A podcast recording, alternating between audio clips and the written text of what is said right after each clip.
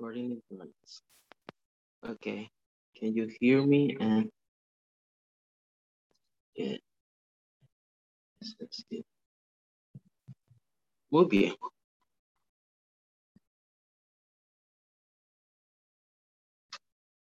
La Aftara.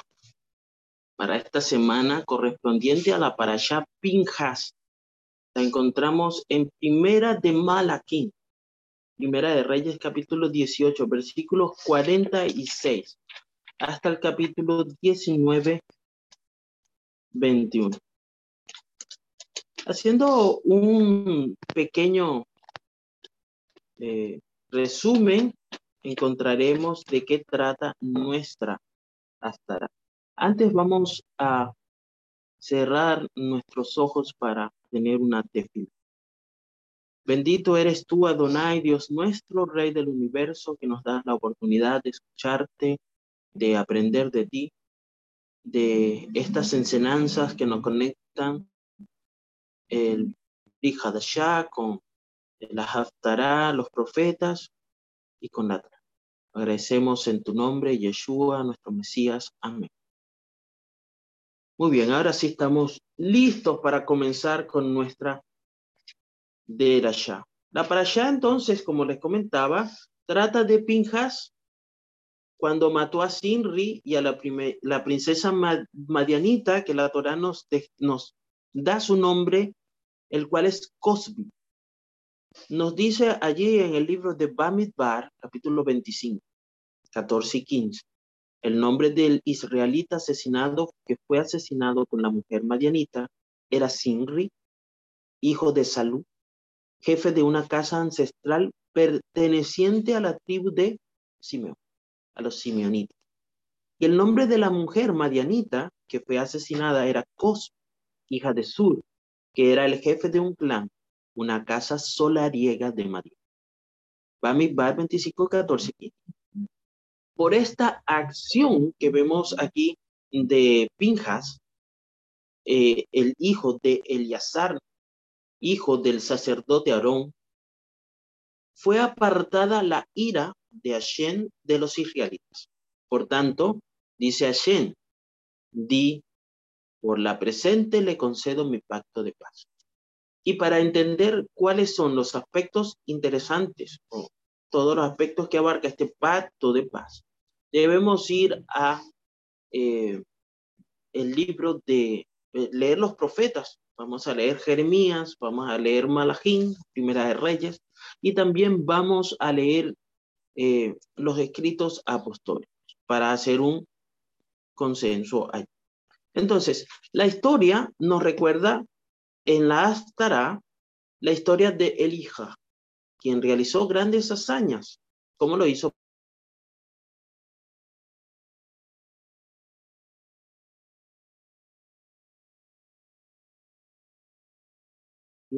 y, y Pinjas, que hacían de que estos dos personajes tuvieran algo particular. Si bien este, eh, la Torá y, y, los, los escritos allí la tradición judía nos dice que Pinjas también estaba vivo cuando estaba el rey David, que fue un hombre que tuvo muchos años. Eh, no, no se nos da más información al respecto acerca de él, pero cuando hablamos de Elías también vemos que parte de su vida tampoco fue muy, ni, siquiera aclarada de dónde venía, cuál era su origen, cuál era su, su genealogía. Podemos inferir algunas cosas de que era profeta, o de que era sacerdote por las actividades que realizaba, sin embargo, este, eh, no está explícito allí en la Torah. Pero entonces vemos a Elías, dice que Hashem, su mano, estaba sobre Elías. Y vamos a leer el capítulo 46 del, del capítulo 18. Capítulo 18, versículo 46. Es el último versículo de esta porción. Y la mano del Señor fue sobre Elías, el cual ciñó sus lomos y vino corriendo delante de acá y hasta llegar a Jesús. Aquí es interesante, vemos acá que está allí Pero vamos a ver qué hace Acaf. Acaf en el capítulo 19, primer versículo dice, dio la nueva a Jezabel de todo lo que Elías había hecho, de cómo había muerto a cuchillo a todos los profetas. Y este, Acaf llega y le dice, mira, hay un hombre llamado Elías, un profeta de Dios, y acaba de hacer este desastre. Acaba de matar a todos los sacerdotes de Baal, los profetas de Baal. Entonces, los líderes de Israel en el tiempo de Elías, ¿no? Eh, no fueron fieles a Dios. Ahora, estamos hablando de líderes. Y es importante saber eh, eh, esta parte, ¿no? La reina quería matar a Elías, no quería recompensarlo por haber mm, eliminado la adoración a, dioses en ese momento, sino que envía un mensajero a Elías diciendo, así me hagan los dioses, y más también si no hago de tu vida como la vida de uno de ellos mañana a esta hora. No había para el momento ningún profeta como Moshe para proteger a Elías. En el caso de Pinjas estaba Moshe, estaba allí encarando la situación, eh, eh, eh, protegiendo, ¿verdad?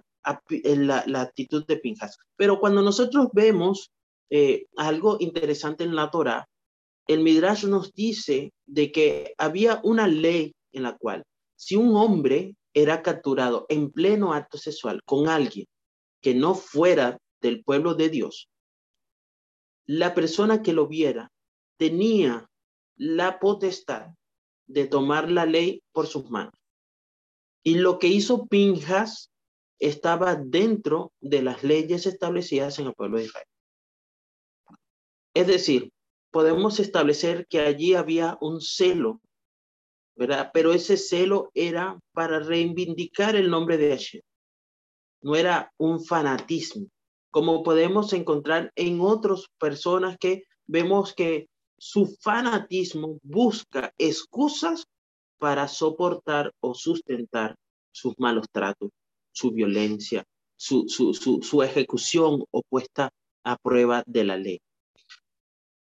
Ahora, Elías estaba aquí y no había nadie que pudiera hacer nada en contra de la reacción de, de, de, de, entonces, ¿qué sucede con Elías?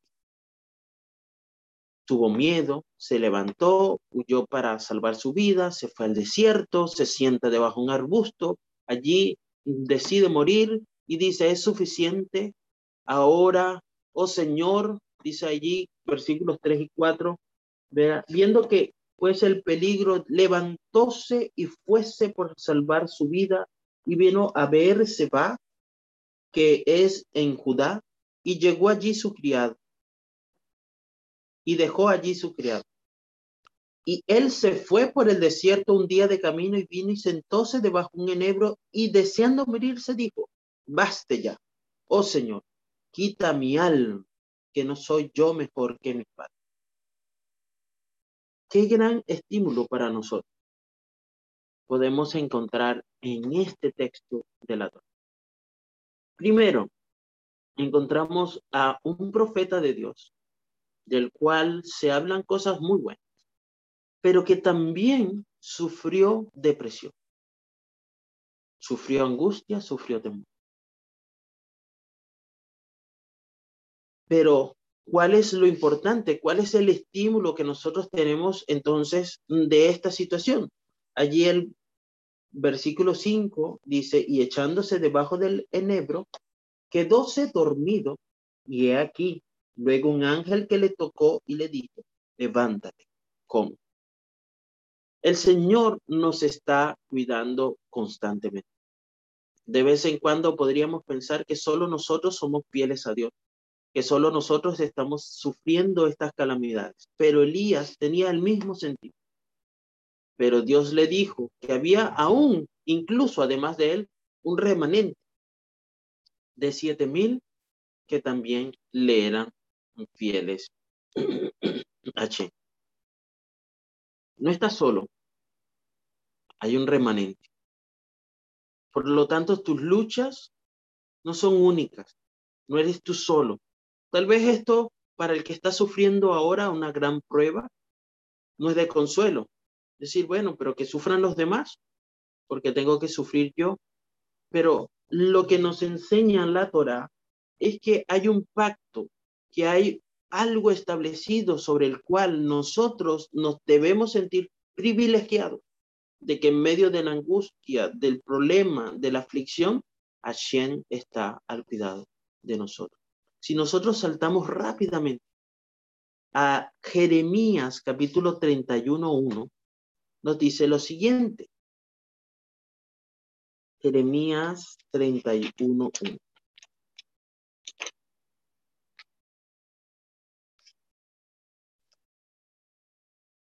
Encontramos en el Tanaj. Aquí. 31. En aquel tiempo, dice el Señor, yo seré por Dios a todos los linajes de Israel, y ellos me serán a mí por pueblo. Se acerca el tiempo, declara el Señor, cuando haré un nuevo pacto con la casa de Israel y en la casa de Judá. Les dije qué versículo que leyeron. Eh, bien, 31, eh, 31.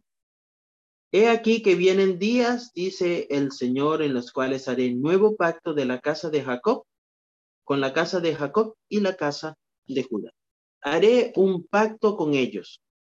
Luego vemos en Ezequiel, capítulo 34, 25, que también nos vuelve a decir que haré un pacto con ellos. Pero Ezequiel, el profeta Ezequiel, ¿verdad? En el capítulo 37, ahí el que les leí estaba en el capítulo 34, 25, el texto que vamos a leer aquí está en el 37, versículo 24 dice, mi siervo David será rey sobre ellos y a todos ellos seré un pastor y andarán en mis derechos y mis ordenanzas guardarán y las pondrán por obra. Para el momento en que se escribe esta porción del, de la Torah, eh, del Tanaj, aquí en Ezequiel, el profeta Ezequiel, habían pasado alrededor de 400 años. Es decir, David vivió en el siglo X antes de la era cristiana y el profeta Ezequiel vivió en el siglo VI, es decir, unos 400 años allí de diferencia. Y según los profetas coinciden, ¿verdad? En el Tanaj, de que el, el, el rey David es el antepasado del Mashiach, es el prototipo del Mashiach, y eso significa que es el único rey, el único pastor, ¿no? El único que va a gobernar el pueblo será, el pueblo de Dios será el Mashiach. Y este Mashiach nosotros lo conocemos como Mashiach ben David, Mashiach el hijo de David. Si nosotros volvemos a nuestra porción en Jeremías, capítulo 31, pero ahora el versículo 33, vamos a encontrar. 31, 33 nos dice, mas este es el pacto que haré con la casa de Israel después de aquellos días, dice el Señor. Daré mi ley en sus entrañas y escribiréla en sus corazones, y seré yo a ellos por Dios, y ellos me serán por pueblo. La ley tendrá un lugar central en este pacto de paz. No puede haber un pacto de paz sin una ley. Es imposible que exista para Hashem como para el mundo. De la misma manera, el profeta Ezequiel nos dice que Aquellos que reciban este pacto seguirán mis leyes y se cuidarán de guardar mis decretos. Y estas leyes que, que, está hablando el profeta Jeremías, que está hablando el profeta Ezequiel, son las leyes de Dios dadas por Moshe, que si, si contamos han inspirado las leyes de todos, casi todos los países del mundo. Incluso cuando hablamos de, otras religiones, este, mm, estas leyes de Moisés han sido su, su, su, su, su base, ¿no? Para crear sus leyes. Podemos estar seguros de que este nuevo pacto será también un pacto del mundo que está por venir. Allí Ezequiel, perdón que estamos saltando entre Ezequiel y Jeremías, pero eh, hemos venido a estudiar Torah. Así que Ezequiel 27, 37, perdón, Ezequiel 37, ya iba a leer otra.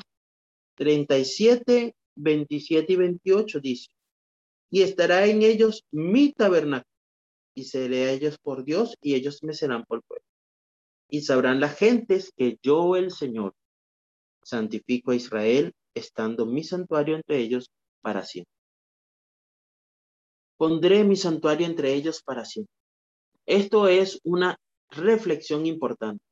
Mucha gente está esperando que se establezca el tercer templo. Olvidan eh, que hay una verdad bíblica importante.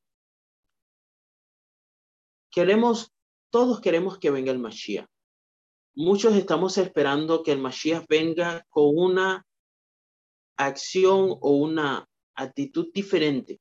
Algunos quieren que el Mashiach venga a ser un rey. Algunos eh, creen que el Mashiach nos va a raptar. Otros creen que el Mashiach va a venir a buscarnos. indiferentemente de cada una de estas cosas, cuando nosotros hablamos de, de, de cuál es el nuevo pacto y cuál va a ser el resultado, el ambiente, el, el lugar donde vamos a estar, nosotros leyendo los escritos apostólicos, leyendo el Tanaj, vamos a tener una idea clara y concisa y precisa de todo, ¿no? No va a haber un tercer templo, ¿sí? Porque hay un propósito de la creación del templo y era que Dios habitara entre su pueblo. Entonces, establecer el templo como la morada de Dios entre su pueblo está presente permanentemente en su pueblo para siempre. Esa, era la, la, la, decisión que había tomado. ¿Cuándo se rompió esto? Cuando Israel pecó. Cuando Israel rechazó al Mashiach. No, comenzó desde el principio, desde el Edén. Desde allí estaba claro que los seres humanos en este mundo no podrían vivir en la presencia de Dios. Y entonces vemos cómo a través del tiempo el ser humano, no solamente el pueblo de Israel, el ser humano ha fallado en ese propósito de tener a Hashem viviendo entre ellos. Pero hay un fracaso que nosotros podemos determinar sobre el pueblo de Israel, que es Naase Benishma. Naase Benishma.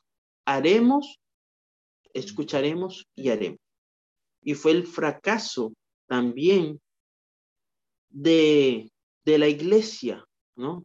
Eh, cristiana en la Edad Media, que trató de construir el reino de Dios en la tierra. Eso fue un grave error. La verdadera visión de Dios para hoy y para el futuro no es la de construir un tercer templo, que solo sería, primero, si se construye un tercer templo, ¿qué sucede? ¿Para qué se construye? ¿Para qué se está esperando tener un tercer templo? Para realizar los sacrificios que hasta ahora han cesado. Y esto es una negación del sacrificio de Mashiach. Por lo tanto, reconstruir un templo, renovar los sacrificios, como se describen en, en la Tanaj, sería negar todas las enseñanzas de la Biblia sobre el sacrificio del Mashiach que cumplió con estos sacrificios, con estos rituales hebreos. ¿Cómo vamos a cerrar nuestra derashá de hoy? Para explicar todo lo que hemos visto, este pacto de paz. La razón principal por la que el libro de Apocalipsis nos da eh, eh, una información crucial para que tú y yo hoy podamos aprender sobre esto, sobre el mundo por venir, el Olam No vi un templo dice Shaul, eh, Juan, no vi un templo en la ciudad. Porque Hashem mismo, Hashem Sebaot, Hashem Adonai Sebaot, Dios Todopoderoso y el Cordero son su templo.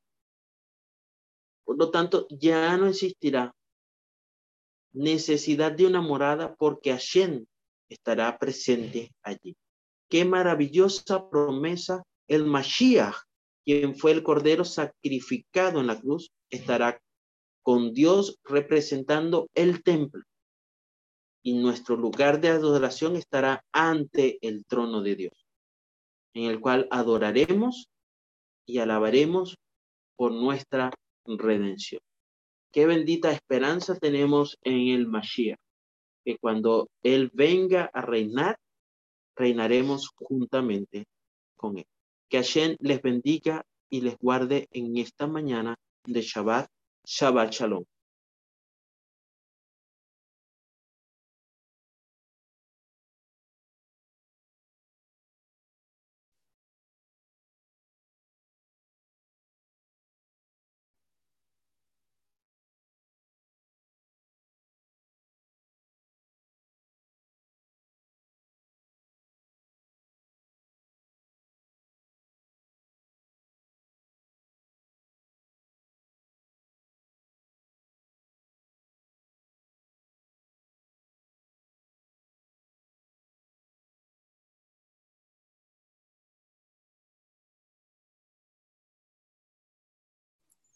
Hola, hola, bueno, cantemos Adon Olam Asher Malach Veteren Kol Yesil Libra Leer Nasabe Jesokol Asai Meleche Mónica.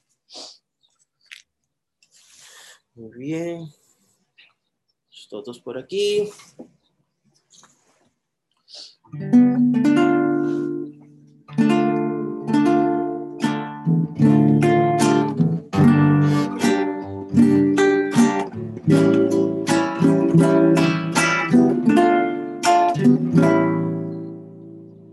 Adon Olam Asher Malach Veteren Kol Yesil Libra Leer Nasabe Jesokol Asai Mele Asai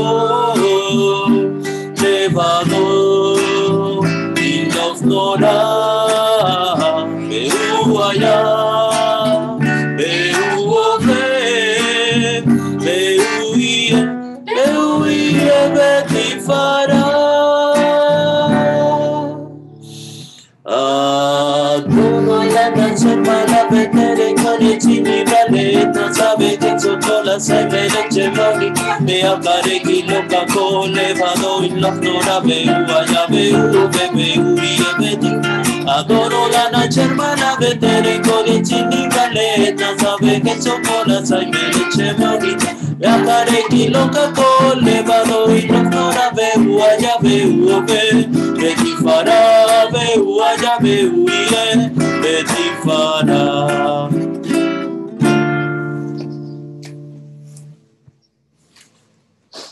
Muy bien, muy bien. Shabbat shalom. Shalom, buenos días, ¿cómo están? ¿Cómo amanecen? Buen día. Un día soñado hermoso. Sí, Sí, y frío. Escuché un mensaje hermoso. Sí, muy bueno. Muy Qué bueno, qué muy bueno. bueno. Muy Bueno, bueno, ya. tanto ayer como hoy. Ahí estamos, ahí estamos aprendiendo, aprendiendo. Hay mucho todavía por Estudiando, aprender. estudiando. Así es. Porque lo, lo que no se lee y estudia, estamos librados a que nos cuente la historia. Así es, por supuesto. Bueno, Precioso, precioso. Bien. Bueno, volvemos.